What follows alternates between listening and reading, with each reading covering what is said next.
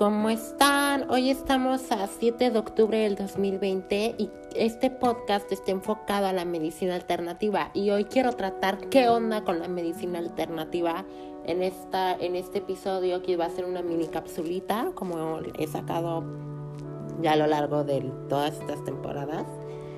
Y esta es una cápsula básica porque quiero informarles qué onda con la medicina alternativa porque disculpen porque se me fue la voz, ha surgido toda esta onda de salud mental, medicina alternativa, tratamientos diferentes, terapia, psicología, ontología, pedagogía y todo. Entonces empecemos a definir qué onda con la medicina alternativa.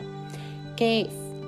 Es un tratamiento como alternativo, es como es una guía emocional y es una guía psicológica. Y según esto, no está realmente comprobado que el impacto es duradero y es perfecto.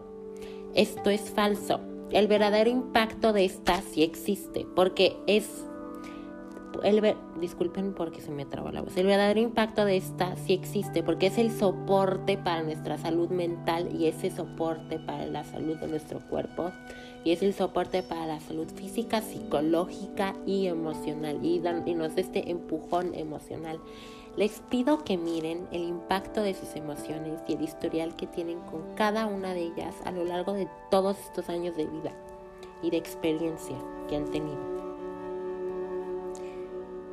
Y quiero que piensen cómo los ha impactado. Y si han tenido una terapia, han tenido pláticas, han tenido talleres, han tenido cualquiera de estas de estos medios como para sanar el alma, para sanar el corazón, para sanar la mente y liberar y ayudarnos a balancear nuestras emociones, también piensen qué onda con su impacto. Les voy a dar un minuto.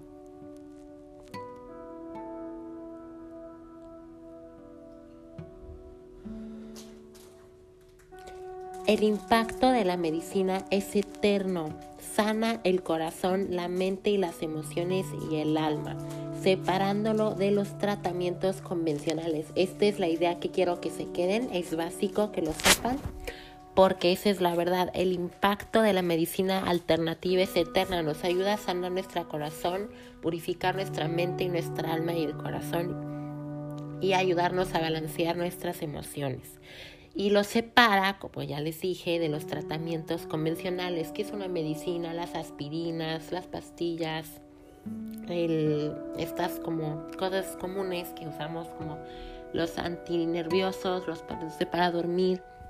Pienso que también es una manera de, de desintoxicarte hablando tus emociones con alguien, a través de alguien, expresándote.